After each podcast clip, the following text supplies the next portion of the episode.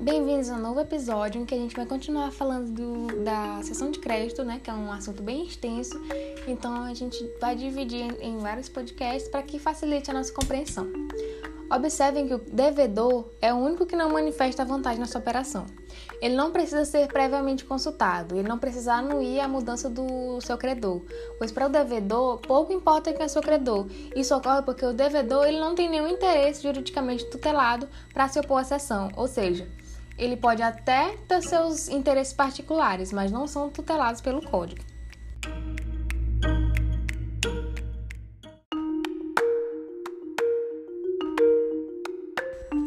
E lembrando que, mesmo que o código não tutele diretamente os interesses do devedor, que não precisará ser previamente consultado, ele precisa ser avisado.